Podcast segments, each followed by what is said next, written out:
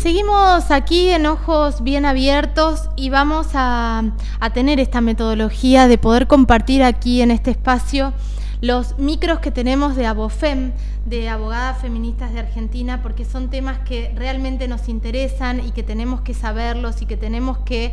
Eh, eh, hoy, hoy cuando arrancaba el programa y hablaba de la situación de extrema vulnerabilidad de esta mujer que fue expuesta en un video eh, por el área social del municipio, donde vulneraron todos sus derechos, decía que es fundamental que empecemos a saber nuestros derechos, que los podamos exigir. Entonces, uno de estos caminitos tiene que ver con este espacio maravilloso que tiene Abofem Argentina aquí en Única Contenidos. Vamos a escuchar a la doctora Florencia Chaito, que va a hablar Va a ser un análisis de las tareas naturalmente feminizadas, la división de roles sociales. Vamos a escucharla, ¿te parece? Hola a todos. Hoy en Deconstruyendo el Derecho con Abofem Argentina, la propuesta será reflexionar sobre un proceso bastante reciente de inclusión y reconocimiento social a partir de la promulgación de la Ley 26.844, que es la ley del régimen especial de contrato de trabajo para el personal de casas particulares, que viene además a formar parte de una política pública sociolaboral. Un hecho importante que le dio visibilidad a esta cuestión fue lo ocurrido a fines del año 2018, más precisamente en el complejo de 23 barrios privados de Nordelta, en la zona norte de Gran Buenos Aires.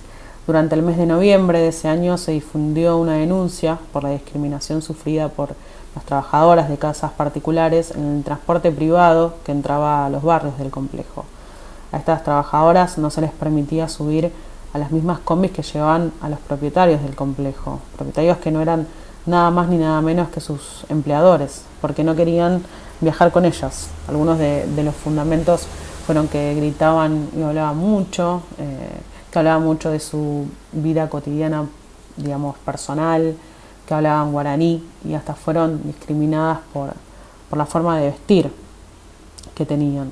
Esta situación provocó que las mismas trabajadoras, alrededor de unas 70 de ellas, tomaran medidas de fuerza. Las trabajadoras cortaron la calle de acceso al complejo, hicieron también circular filmaciones que registraban esta discriminación y de esta manera es que logran visibilizar el maltrato y la humillación que estaban sufriendo por parte de sus empleadores. Es por eso que el registro de estas trabajadoras, a partir de, de esta ley, más allá de la, de la cantidad de horas trabajadas, implicó también reconocer sus derechos laborales, tan importantes como condiciones de, trabajo dignas, horarios y tareas establecidos de forma clara, sus descansos, vacaciones, feriados pagos, un sueldo que debe ser igual o mayor al establecido por el Ministerio de Trabajo y que no queda, digamos, a la discreción del empleador, eh, o el acceso a una obra social, por eso la capacidad de intervención sobre lo social que tienen estas políticas y a su vez de construir subjetividades es la que está en el foco del análisis. Es importante conocer las lógicas culturales que las sustentan y que las impulsan también. La idea de, un trabajo digno, un trabajo decente, por ejemplo, es central en una política sociolaboral de esta índole. ¿Por qué decimos entonces que la ley 26.844 es una política pública sociolaboral, porque bueno, justamente esta ley implicó un proceso de igualación de derechos para un sector muy importante de la sociedad, un sector que hasta ese momento había quedado fuera de la ley de contrato de trabajo, que como sabemos rige para la gran mayoría de los y las trabajadoras que se encuentran en relación de dependencia. La principal problemática que vino a tratar esta ley fue la negación histórica de derechos a un amplio colectivo, un colectivo constituido fundamentalmente por mujeres. Esos derechos laborales conquistados con la ley permitieron que este sector se equiparara en varios aspectos con el resto de los trabajadores. Estos procesos, como decíamos, de inclusión son importantes y requieren de un permanente compromiso social para transformar representaciones y prácticas con el propósito de desnaturalizar concepciones que justifican y legitiman situaciones desiguales, situaciones con fuertes componentes de discriminación social, laboral y hasta de género hacia sectores vulnerables como este. ¿no?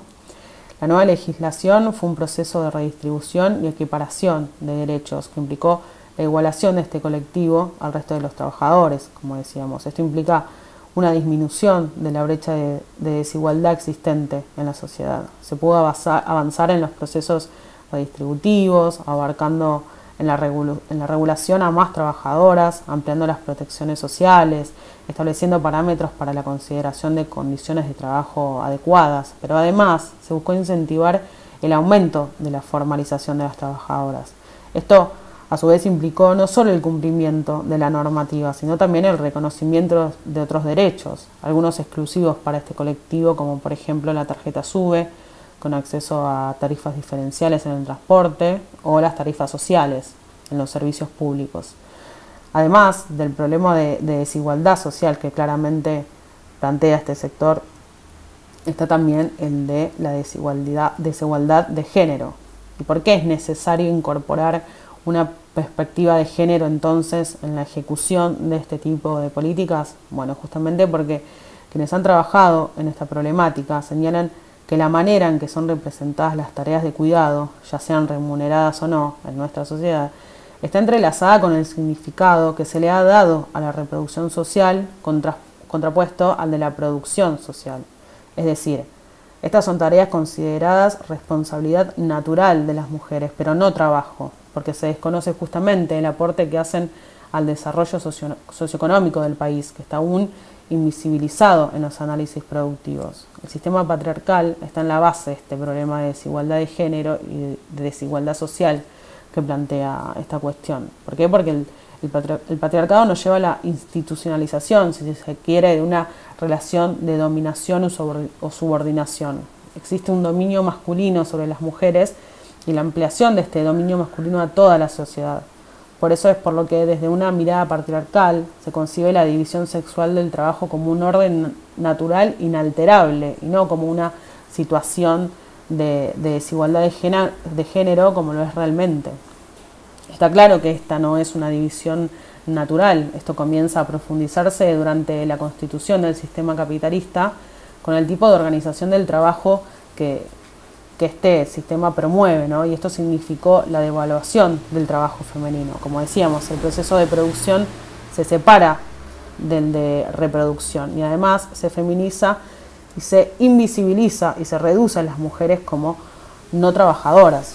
Sin embargo, recordemos que este es un proceso que ya se encontraba conformado para el siglo XVIII. Las únicas ocupaciones a las que podían acceder las mujeres, ¿cuáles eran? Las de condiciones más bajas, como sirvientas domésticas, eh, peones rurales, tejedoras, hilanderas, bordadoras, vendedoras ambulantes y, bueno, amas de, de crianza, digamos. Con la particularidad de que además eran trabajos en los que se pagaba menos que el trabajo masculino y nunca en cantidad suficiente como para que las mujeres, las mujeres pudieran vivir de él. Entonces esto permitía reforzar la representación de incapacidad para mantenerse solas. De hecho, este es el periodo en el que se redefine al matrimonio como la verdadera carrera para una mujer y a la familia como el lugar para la producción de la fuerza de trabajo. la naturalización de la inferioridad de las mujeres es entonces lo que posibilitó el ocultamiento del trabajo no pagado que hacían en sus hogares.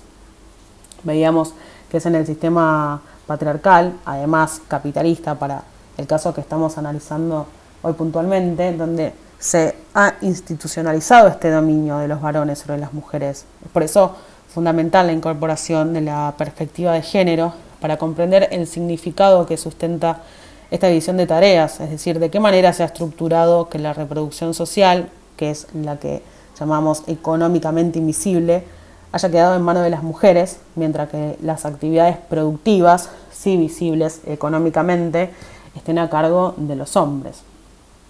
Por esto es que planteamos fundamental el trabajo sobre las representaciones sociales, para dejar de dar por establecido un ordenamiento que es desigual y es en este caso en el que la tan necesaria perspectiva de género nos permite analizar este tipo de cuestiones.